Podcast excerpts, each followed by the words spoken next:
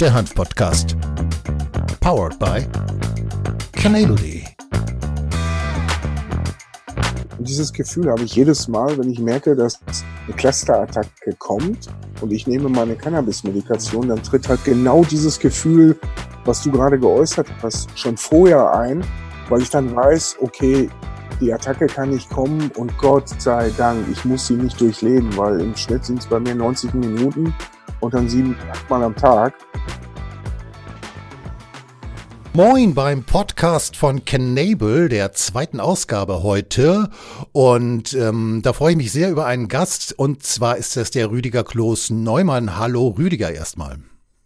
Hallo Tom, freut mich, dass ich heute hier sein darf und euch erzählen darf über meine Probleme, die ich mit Cannabis als Medizin und Clusterkopfschmerzen habe. Genau, wir sprechen über Cannabis als Medizin und zwar insbesondere im Zusammenhang mit Clusterkopfschmerz. Ja, Clusterkopfschmerz ist jetzt nicht unbedingt ein Massenphänomen und viele Leute kennen es tatsächlich überhaupt nicht. Ähm, aber du kennst es aus eigener leidlicher Erfahrung ausgesprochen gut und ich, das ist sozusagen der Zufall des heutigen Abends, äh, ich selbst bin auch ein Cluster-Kopfschmerzkandidat, wenn auch nicht in dem Ausmaß, ähm, wie das Ganze bei dir sich zeigt. Aber bevor wir jetzt ähm, weiterverfahren, sollten wir vielleicht für diejenigen, die überhaupt gar nicht wissen, was Cluster Kopfschmerz ist, äh, mal ein bisschen erzählen, ja, was Cluster Kopfschmerz eigentlich ist. Und da gebe ich jetzt feierlich das Wort mal an dich ab. Erklär doch vielleicht mal ein bisschen, womit wir es hier zu tun haben. Danke, Tom. Dann werde ich mal loslegen. Ich stelle mich mal kurz vor. Ich bin Rüdiger Kloß-Neumann, bin 45 Jahre jung, Familienvater, chronischer Schmerzpatient und leide mittlerweile seit 25 Jahren an Clusterkopfschmerzen. Jetzt muss man wissen, Clusterkopfschmerzen, das hat man vielleicht mal gehört, gelesen. Insgesamt gibt es über 260 verschiedene Kopfschmerzarten. Und Clusterkopfschmerzen verursachen die stärksten Schmerzen, die ein Mensch ertragen kann, erleiden kann. Hört sich jetzt auf den ersten Moment nicht unbedingt besonders stark an. Deswegen versuche ich euch das jetzt mal so ein bisschen bildlich auch darzustellen. Bevor du das machst, du hast natürlich recht, das ist tatsächlich schwer nachzuvollziehen. Der schlimmste Schmerz, den, den man sich vorstellen kann oder den es gibt, das ist sehr abstrakt und ich freue mich auch darauf, äh, wie du das gleich mal ein bisschen erklärst. Was ich auf jeden Fall aus eigener Erfahrung sagen kann, ja, ich kann es nur bestätigen. Es ist ein Schmerz, der Leiden verursacht, ähm, die man sich in der Tat kaum vorstellen kann. Umso gespannter bin ich auf das, was du jetzt zu sagen hast. Gut, wenn man Clusterkopfschmerzen bei Google oder irgendeiner anderen Suchmaschine eingibt, bekommt man auch gleichzeitig den Suchbegriff Suizidkopfschmerz. Ja. Das, das besagt halt, dass 55 Prozent aller Patienten, die darunter leiden, und das sind 0,1 Prozent der Weltbevölkerung, Suizid begehen, weil sie diese Schmerzen einfach nicht mehr ertragen können und nicht aushalten können. Mhm. Bei mir hat das natürlich auch wie bei dir anfänglich mit 20 ganz langsam begonnen. Das bedeutet, ich habe mit 20 meinen allerersten Clusteranfall gehabt. Das weiß ich also ganz genau noch. Das war um ein Uhr nachts. Ich habe geschlafen und in dem Moment, ich stand auf einmal senkrecht im Bett. Ich habe gedacht, was ist los? Ich werde angegriffen. Jemand hat mir einen Eispickel in den Kopf gejagt. Mein Kopf wird gespalten. Ähm, mein Auge hat getränt, der Schmerz ging von der Schläfe übers Auge bis zur Nase, bis in die Zahnwurzeln, aber nur auf einer Seite des Kopfes. Und es hat mich in dem Moment in den Wahnsinn getrieben. Ich habe gedacht, ich müsste sterben. Hm. Und in dem Moment, äh, ich, ich wusste überhaupt nicht, was ich machen sollte. Zum Glück ging diese Clusterkopfschmerzattacke nach 10 bis 15 Minuten vorbei war dann weg, als wenn nie wieder, als wenn nie etwas gewesen wäre. Die Schmerzen waren weg, ähm, das Syndrom war weg, das Auge hat nicht mehr ge getränt, war nicht mehr rot, die Nase lief nicht mehr, die Schmerzen aus dem Gesicht waren verschwunden. Und in dem Moment habe ich natürlich überlegt, oh, irgendwas stimmt nicht, jetzt muss ich mal einen Arzt konsultieren. Und da fing eigentlich meine Litanei an. Ich bin von Arzt zu Arzt gelaufen. Es fing an mit sie brauchen bestimmt eine Brille, zu viel Computerarbeit. Hm. Vielleicht äh, liegt es auch ähm, zu viel, zu wenig Sauerstoffaufnahme. Wir müssen die Nase operieren. Dann die Zähne mussten gerichtet werden, weil man der Meinung war, ja, die Bisshöhe ist nicht mehr korrekt. Das hat sich abgenutzt. Man beißt halt auch auf den Zähnen herum. Und ähm, das hat sich zwölf Jahre hingezogen, bis dann überhaupt endlich mal ein Neurologe ähm, den Clusterkopfschmerz an sich diagnostiziert hat. Hm. In diesen ähm, zwölf Jahren, ja. Mm, ja, vielleicht ganz kurz dazwischen gegrätscht, ähm, weil du ja gesagt hast, dass es unglaublich schwierig war, damals überhaupt für die Ärzte eine vernünftige Diagnose zu stellen und sie mhm. eigentlich erstmal ins Blaue geraten haben, äh, was mhm. es jetzt sein könnte. Du hast die, du hast die äh, Symptome gerade mal schon ein bisschen angedeutet. Für mhm. potenzielle Leute, die das jetzt auch haben, vielleicht können wir das mal zusammenfassen. Also es ist ein einseitiger Schmerz äh, äh im Bereich der Schläfe, so war es bei mir zumindest. Richtig, da beginnt er. Mhm, ähm, er strahlt auch durchaus auf, aus aufs äh, Auge und äh, mhm. äh, letztlich so eigentlich auf die mehr oder weniger rechte Gesichtshälfte. Also ist wahrscheinlich individuell auch noch ein bisschen verschieden, aber so war es bei mir jedenfalls. Ähm, das sind, glaube ich, so die wesentlichen Symptome, die man da nennen kann. Ne? Richtig, also entweder rechts oder links. Es kann auch unter Umständen die Seiten wechseln. Ja, das, das kommt eher selten vor, glaube ich, aber das richtig. kann auch passieren, ja. Das kann auch passieren und äh, man sagt, im Alter soll es besser werden, aber habe ich bisher noch nicht viel von gemerkt, leider Gottes. Ja, ähm, äh, ja, bei, ich auch nicht. Also bei mir hat es ja sogar im Alter erst angefangen. Ich glaube, das erste Mal mhm. mit äh, Mitte 40 oder Anfang 40 äh, ja. und dann jetzt äh, im letzten Jahr wieder. Ähm, auch noch vielleicht ganz wichtig, zumindest war das bei mir so und ich glaube, das ist bei vielen anderen Patienten auch so, ähm, dass es tatsächlich häufig, nicht immer, aber häufig nach dem Schlafengehen auftritt. Also bei mir konnte ich äh, gewissermaßen schon fast den Wecker stellen. Ich bin komplett beschwerdefrei ins Bett gegangen. Eine Stunde später bin ich aufgewacht und bin durchgedreht vor Schmerz. Ich glaube, das kommt auch relativ häufig vor. Aber du hast es, glaube ich, auch äh, durchaus tagsüber, richtig? Ja, also mittlerweile seit fünf Jahren ist es halt chronisch. Mhm. Bedeutet, ähm, so gut wie jeden Tag habe ich damit zu kämpfen. Allerdings durch meine Medikation, die ich mittlerweile bekomme, funktioniert das wunderbar, dass keine heißen Attacken mehr dahingehend ja, zum Auslöser kommen. Genau. Was, ich noch hinzu, was ich noch hinzufügen würde, ist, äh, wenn man eine Clusterattacke bekommt, die Schmerzspitze baut sich sehr schnell auf, innerhalb von drei Minuten. Und dann geht das Ganze wie eine Achterbahnfahrt, ja, aber immer nach oben bis es dann irgendwann aufgehört hat und auf einer Schmerzskala von eins bis zehn, wobei man sagt, dass der Geburtsschmerz bei sechs liegt, liegen meine Clusterattacken so bei acht bis neun. Bei zehn würde man das Bewusstsein verlieren und äh, ja, einfach um das ein bisschen greifbarer zu machen. Das Problem ist halt, wir haben einen genetischen Defekt, das weiß man wohl, im Hypothalamus, im Kleinhirn gegenüber gesunden Patienten. Und da ist es halt wichtig, das auszugleichen. Und das konnte bisher keine Medikation schaffen. Hm. Wichtig sind mir eigentlich noch zwei Dinge. Also es ist dann tatsächlich so, es kommt ja sehr schnell, das hast du schon gesagt. Es ist dann aber, wenn es dann wirklich überstanden ist, auch wirklich, wirklich sehr schnell wieder weg. Also zumindest war es bei mir so, dass ich dann irgendwann gemerkt habe, das kann bis zu zwei Stunden gedauert haben, äh, in denen ich fast wahnsinnig geworden bin und dass ich dann irgendwann gemerkt habe, oh, jetzt lässt es nach und dann war es das eigentlich auch schon fast wieder. Ich bin dann dankbar und erschöpft ins Bett gefallen. Ähm, aber die Art des Schmerzes, du hast das, glaube ich, du hast eben gesagt, so ein bisschen, als wenn man Eispick Pickel in den Kopf kriegt oder eine Bohrmaschine Richtig. oder so. Also das kann sich natürlich kein Mensch vorstellen, selbst wenn wir Horrorfilme sehen und da irgendwelche äh, Leute geköpft werden, ist und bleibt das natürlich abstrakt, auch wenn wir wissen, ja, das tut wahrscheinlich ganz schön weh.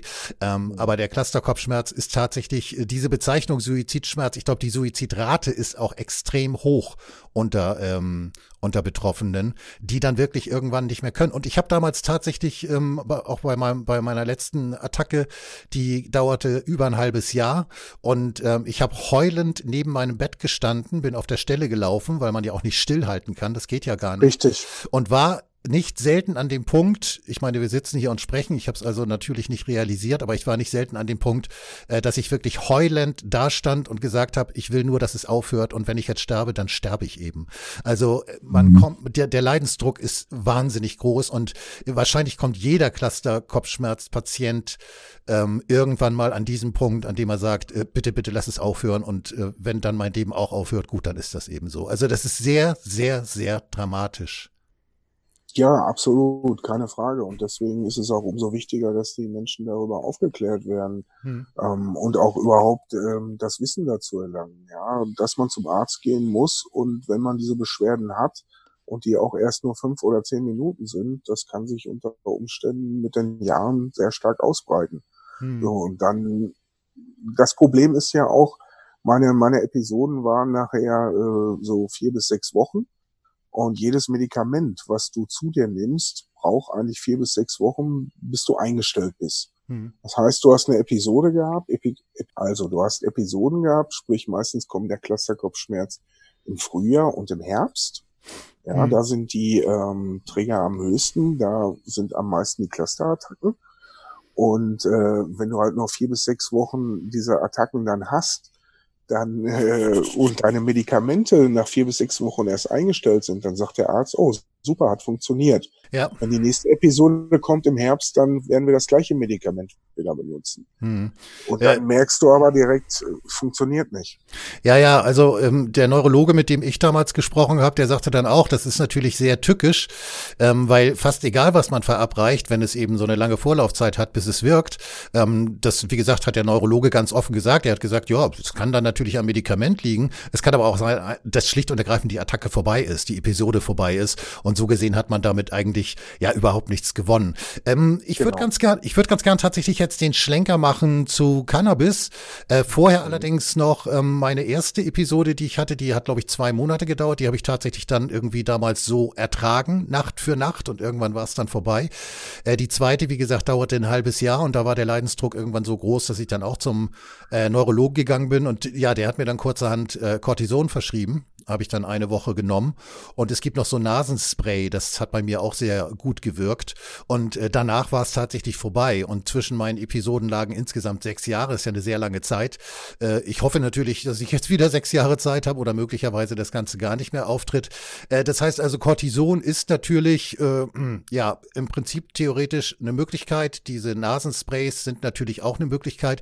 Äh, du hast dich aber für eine andere entschieden und äh, die ist natürlich in unserem Kontext Kontext besonders interessant. Von daher erzähl doch mal, wie das bei dir dann so gelaufen ist.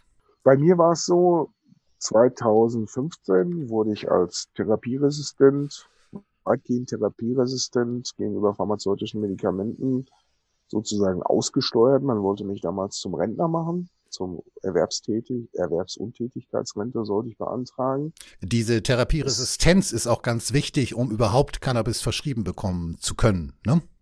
Das, das vielleicht nur mal zwischengeschoben.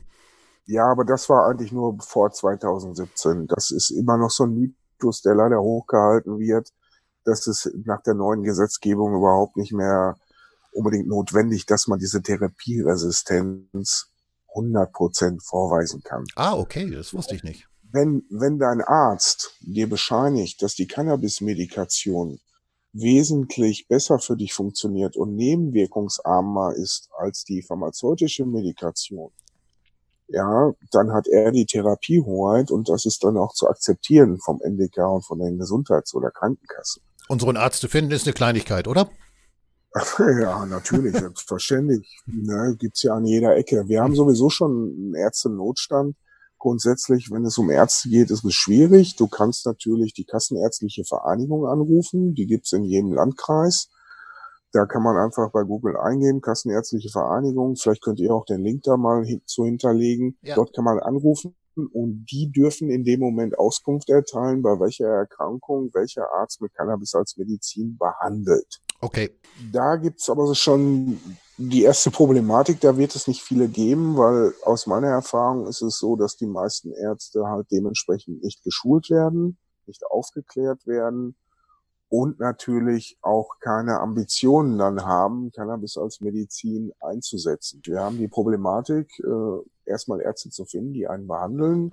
Meistens kann ich nur empfehlen, ja, aus meiner Erfahrung her und auch von anderen Patienten, geht zu eurem Hausarzt hin, der euch am besten nach Möglichkeit schon sehr, sehr lange behandelt und euch auch kennt, mhm. ja, und fragt in eurem Fall bei eurer Erkrankung, ob es denn auch möglich wäre, Cannabis als Medizin auszuprobieren. So, und wenn der Arzt grundsätzlich dafür aufgeschlossen ist, dann kann er in dem Moment ein Privatrezept ausstellen und ihr müsst halt in die Apotheke als Selbstzahler ähm, die Kosten dafür übernehmen weil es ist ja erstmal notwendig, überhaupt Cannabis als Medizin auszuprobieren. Der Arzt hat also überhaupt keine Proben da, ja, wie von anderen Medikamenten, wo er sagt, hier nimm mal äh, so eine Probepackung mit äh, und guck mal, ob das überhaupt was für dich ist und was bei deiner Erkrankung bringt. Mhm. Die Möglichkeit haben wir bei Cannabis als Medizin noch nicht. Da müssen wir das erst noch erarbeiten. Mhm. Also habe ich jetzt die Möglichkeit, zu meinem Hausarzt zu gehen. Er kann mir ein Privatrezept ausstellen und ich kann eigentlich in jede Apotheke gehen. Da kommen wir zum nächsten Punkt, Apotheke. Äh, ganz kurz, bevor wir über die Apotheken sprechen, ähm, Se Se Selbstzahler, ähm, das müssen wir vielleicht dann doch noch mal ein bisschen mit äh, Details füttern. Ähm, wie viel, ich meine, gibt es jetzt wahrscheinlich keinen kein, kein Mittelwert oder so, aber äh, zum Beispiel in deinem Fall, wie viel hast du denn benötigt, ähm, damit du wirklich äh, ja im Prinzip dein normales Leben wieder aufnehmen kannst? Was kostet das pro Tag? ich muss da etwas lachen. Also ich bin halt durch meine schwere Erkrankung, ich nehme es halt mit Humor, was anderes bleibt mir nicht mehr anders übrig. Deswegen bitte ich das dann zu, zu entschuldigen in dem Kontext.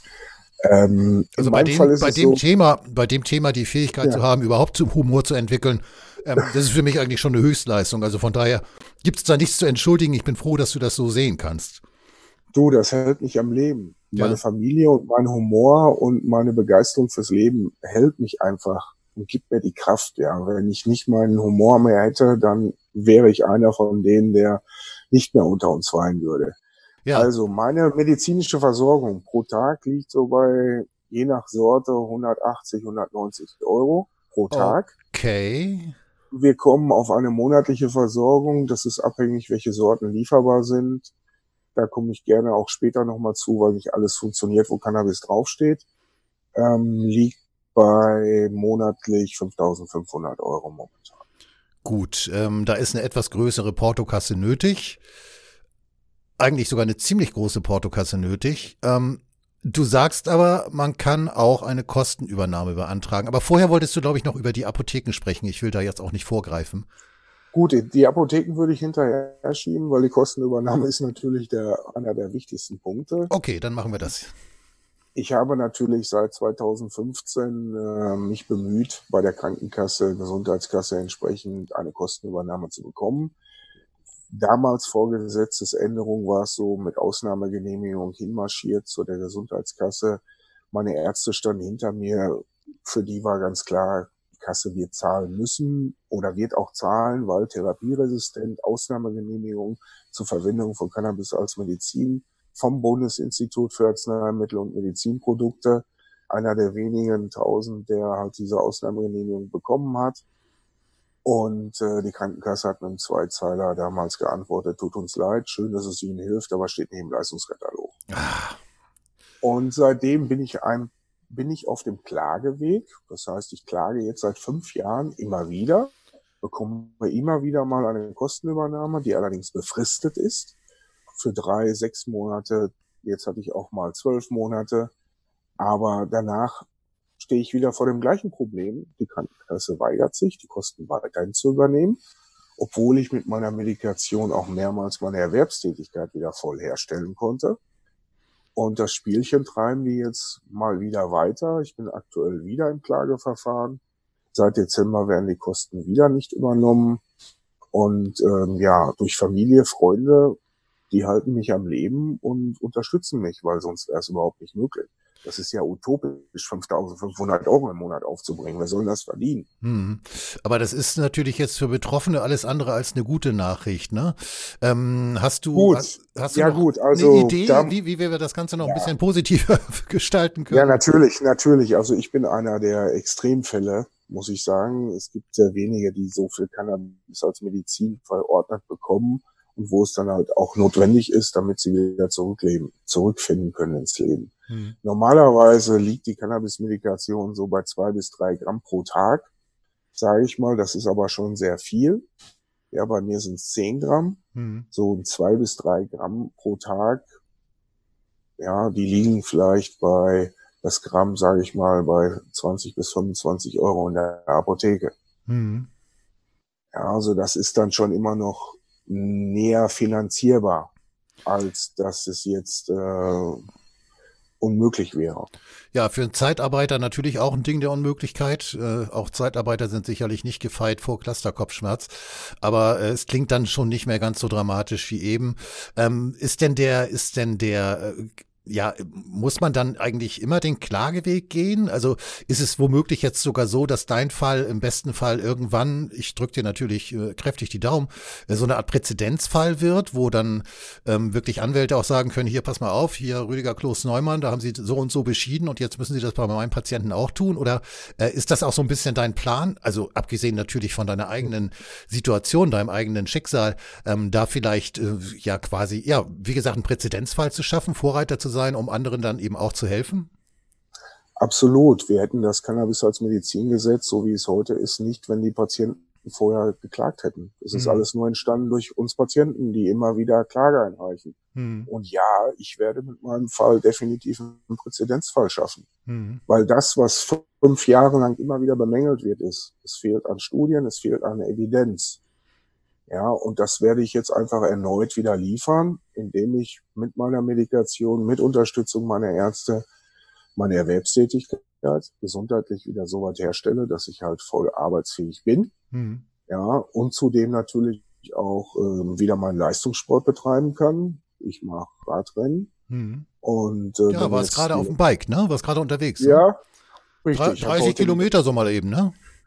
Ja, ich muss, ich muss trainieren. Wir haben in knapp 50 Tagen ein äh, Event. Wir fahren von Brüssel nach Paris in drei Tagen, 420 Kilometer für die Medical Cannabis Bike Tour. Das ist eine gemeinnützige Vereinigung, die Spendengelder sammelt, um die für die Forschung und Evidenz von Cannabis als Medizin einzusetzen. Aktuell fahren wir für die Gehirnkrebsforschung Mhm. Und äh, haben mittlerweile die sechste Tour, müsste es glaube ich sein, die jetzt kommt, schon über 400.000 Euro eingesammelt.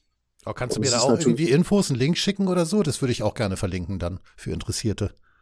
Ja, auf jeden Fall. Äh, es sind auch, glaube ich, noch ein paar Plätze frei als Fahrer. Da kann sich jeder anmelden. Die Anmeldegebühr ist äh, sehr gering, liegt bei 250 Euro. Und dafür sind die Hotels alles mit drin, drei Tage. Man muss halt nur selbst mit dem Bike anreisen und man sollte natürlich eine gewisse Grundfitness mitbringen. Ja gut, also Brüssel, Brüssel, Paris, also solche kleinen Strecken sind nichts für mich, äh, von daher. Aber, das, ja, das habe ich mir gedacht. Ja, ja, nee, ist klar. Also äh, das, das jogge ich ja auf der linken Backe, nein. Ähm, Ach so, ja. pro Tag, ja. pro Tag fahren wir 120 Kilometer. Ja, ja, wie gesagt, also damit fange ich gar nicht erst an. Ähm, aber, aber, aber ernsthaft, äh, zurück, wir wollten noch mal zu den Apotheken ja. oder beziehungsweise Apothek. ich habe dich jetzt ein bisschen unterbrochen. Also wenn du ähm, noch vor den Apotheken noch was anderes äh, zu sagen hast, Nö. natürlich raus damit. Dann sprechen wir jetzt über Apotheken. Das war ja auch Apotheken. Das war ja auch nicht so ganz einfach, glaube ich, ne? Gut, also ich denke, für die Leute ist es sicherlich am interessantesten, wenn wir über die aktuelle Lage sprechen. Was kann ich jetzt tun? Welche ja. Apotheke kann es mir jetzt liefern?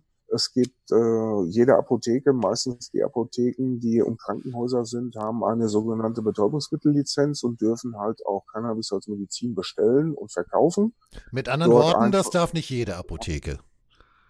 Ne, es muss halt schon diese BTM-Lizenz vorliegen, aber ähm, diese BTM-Lizenz umfasst natürlich auch Morphine, Opiate und das sind mit die gängigsten Schmerzmittel in unserer Gesellschaft. Mhm. Deswegen kann man davon ausgehen, dass doch sehr viele Apotheken die Möglichkeit haben. Okay, ich stelle mir das jetzt so vor, ich habe jetzt ein Rezept von meinem Doc bekommen und ähm, äh, die Krankenkasse, die, äh, ja, die lassen wir jetzt auch mal außen vor. Ich habe jetzt ein Rezept bekommen und gehe in meine äh, die Apotheke meines Vertrauens, lege das Rezept vor mhm. und sage, okay, ähm, habt ihr wahrscheinlich nicht da, bis wann könnt ihr das liefern? Ähm, so kenne ich das jedenfalls, wenn ich andere Rezepte einlöse und dann heißt es, ja, können Sie heute Nachmittag oder können Sie morgen früh abholen. Ähm, easy going, äh, oder? Im Regelfall ist das auch so, dass okay. dann innerhalb von 24 Stunden, 48 Stunden die Medizin bestellt werden kann.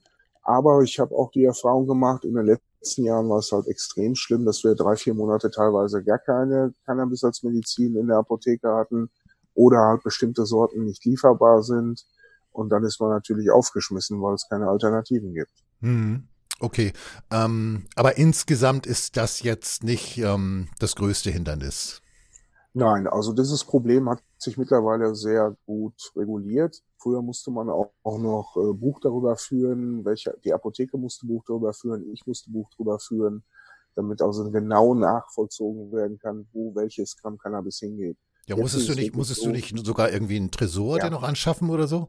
Ja, also vor 2017 war es so, du warst als Patient auch für die Sicherungsverwahrung verantwortlich und musstest halt auch ein Tresor zu Hause anschaffen, wo deine Cannabismedizin gelagert wird. Das ist nicht mehr und, so. Nö, diese Auflage ist nicht mehr da. Aber jetzt habe ich das Ding und dann packe ich da auch natürlich meine Medizin rein. ja, klar, ich meine, das ist, das ist natürlich logisch. Äh, Medizin, äh, da fällt mir ein, du hast vorhin am Anfang oder in der Mitte irgendwann gesagt, äh, dass ja auch nicht jede Sorte tatsächlich funktioniert. Ähm, wie kriege ich denn raus, welche funktioniert? Ich meine, außer dass ich jetzt irgendwie Haze und, und, und, und wie sie alle heißen, irgendwie mal alle ausprobiere. Oder gibt es bestimmte Sorten, die speziell bei Cluster-Kopfschmerz ähm, in der Vergangenheit, in der Vergangenheit sehr erfolgreich gewesen sind? Also Grundwissen ist erstmal, es gibt über 30 verschiedene Sorten mittlerweile in der Apotheke. Okay. Und davon kann ich persönlich drei Sorten nutzen. Die Erfahrung musste ich aber selbst machen, indem ich alle Sorten teste. Mhm.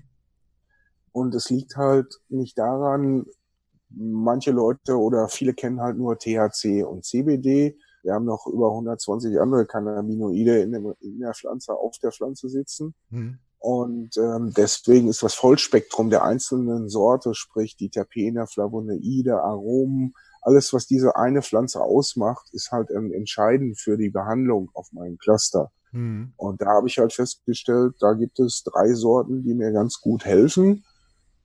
Und die anderen Sorten können im Gegenteil auch negativ sein und Träger sein und das Ganze ähm, noch verschlimmern in dem Moment. Mhm. Von daher kann ich empfehlen, also bei mir persönlich hilft ganz gut Vedrocan und die Sorte von Aurora Pedanius 20181, die sind eigentlich ganz gut und haben ganz gut auf meinen Clusterkopfschmerz zur Regulierung funktioniert, ja. Mhm. Ist aber tatsächlich Learning by Doing, also probieren und äh, ja, dann gucken, was funktioniert, ne?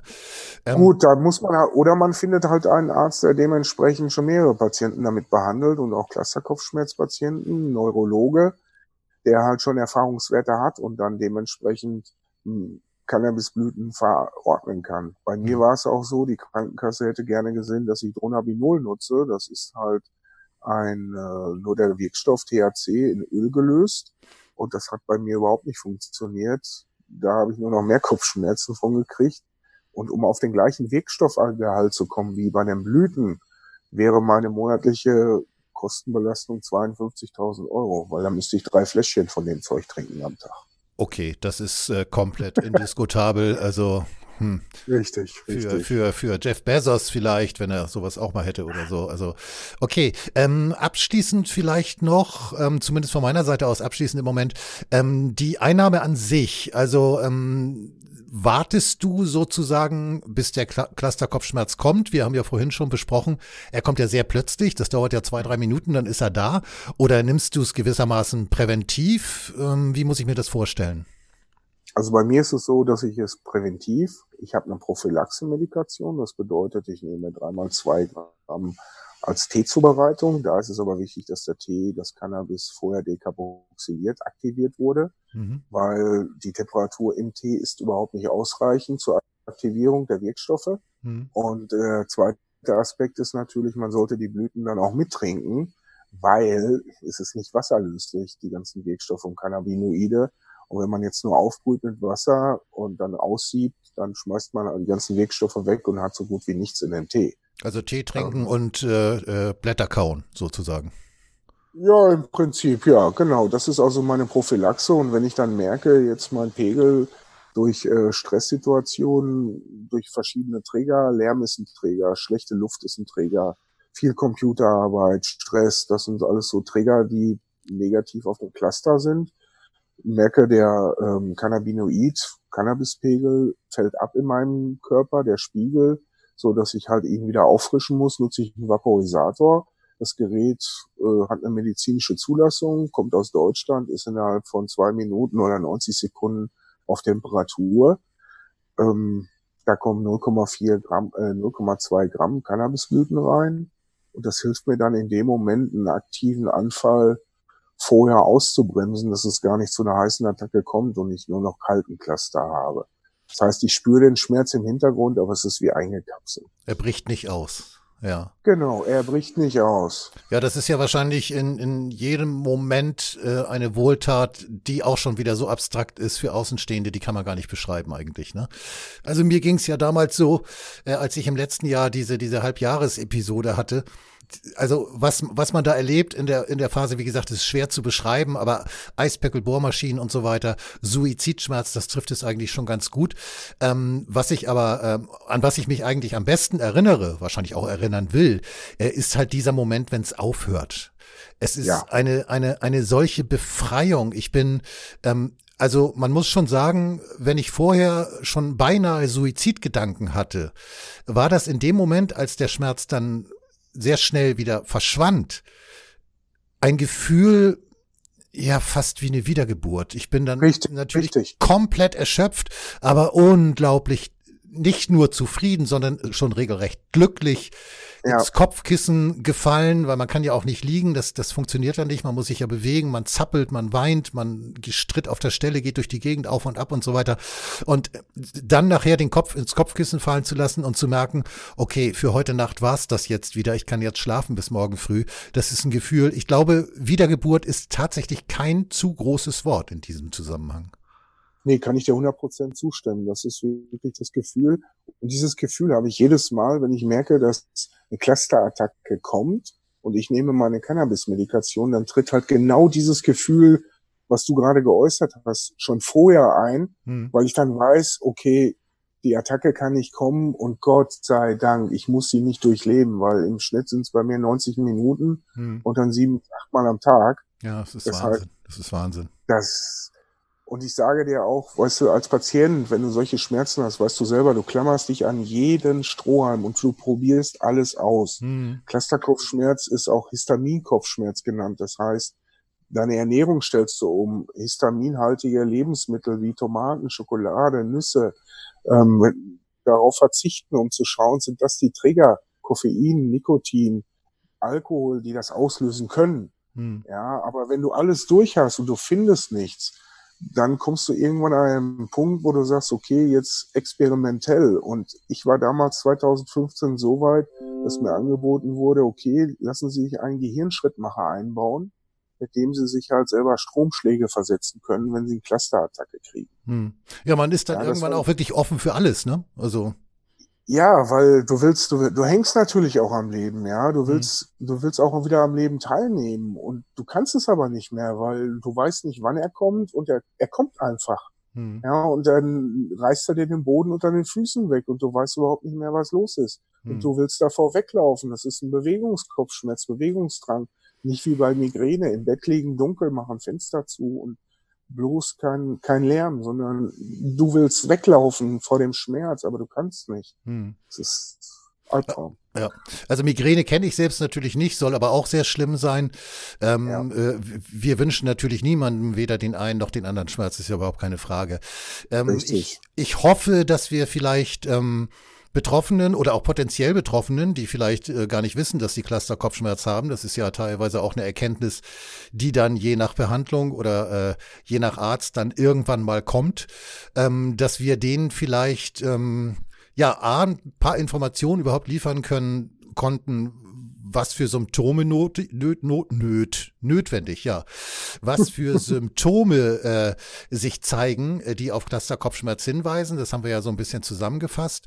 Und darüber hinaus ähm, ja, sollte eigentlich unsere Botschaft sein, äh, an alle Betroffenen hinaus die Botschaft zu schicken, Leute, gebt nicht auf, es gibt Möglichkeiten und ähm, dein Beispiel hat das jetzt wunderbar aufgezeichnet und aufgezeigt. Ähm, es ist auch dahin kein ganz unbeschwerlicher und leichter Weg, leider Gottes. So, das ist dem Gesundheitssystem nun mal geschuldet. Aber es gibt Möglichkeiten und äh, möglicherweise unter Umständen wird sich das in Zukunft ja auch noch bessern. Und ähm, wer weiß, vielleicht können wir ja durch diesen Podcast einen kleinen Beitrag leisten, um das Schicksal von Clusterpatienten, die wirklich ganz, ganz arme Säue sind, das darf ich als Selbstbetroffener so sagen, äh, das Leben vielleicht ein bisschen erleichtern in Zukunft. Das wäre meine Botschaft an die Cluster-Kopfschmerzpatienten und ähm, das letzte Wort sollst aber natürlich du haben. Ich danke dir. Ich stimme dir natürlich da auch voll zu von dem, was du gesagt hast. Und ich muss aber auch sagen, Cannabis ist kein Wundermittel, es ist kein Allheilmittel. Es gibt auch Cannabis äh, oder Clusterkopfschmerzpatienten, denen Cannabis nicht helfen kann. Mhm. Deswegen muss das jeder für sich individuell ausprobieren. Und aus Erfahrung weiß ich, von acht von zehn, bei denen hat es geholfen und die nutzen es nach wie vor und sind glücklich darüber, noch am Leben sein zu dürfen. Genau.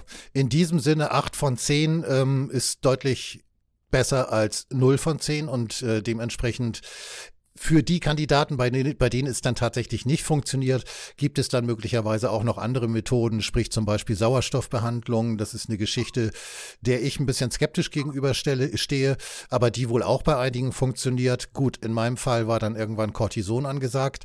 Äh, das ist natürlich nichts, äh, was ich jetzt irgendwie äh, aus heutiger Sicht mit dem heutigen Informationsstand favorisieren würde. Damals war es mir egal, denn wir wissen, was Clusterkopfschmerz bedeutet. Von daher war mein einziger Wunsch, dass es doch aufhören möge und es hat eben aufgehört damals. Ähm, ich glaube, ich glaube, der erste große wichtige Schritt ist geschafft, wenn man überhaupt erstmal selbst versteht und möglicherweise auch seinem Arzt, Neurologen, was auch immer, ähm, das so schildern kann, dass er auch herleiten kann, okay, das dürfte Clusterkopfschmerz sein. Bei dir war es ja so, sie brauchen eine Brille, sie sitzen zu viel vor dem Bildschirm, Darm und was weiß ich, was da noch alles irgendwie angenommen wurde, Zahnprobleme und so, das war es ja alles nicht. Wenn also die Diagnose früher gestellt werden kann, dann kann natürlich auch früher mit einer Behandlung begonnen werden. Und ähm, dafür haben wir jetzt vielleicht den ein oder anderen Hinweis gegeben, um überhaupt dieses Krankheitsbild des Clusterkopfschmerz ein bisschen einordnen zu können. Ja, super, danke schön. Rüdiger, es hat mir großen Spaß gemacht. Ich habe mich sowieso vorher schon mächtig drauf gefreut, da wir ja auch Leidensgenossen sind.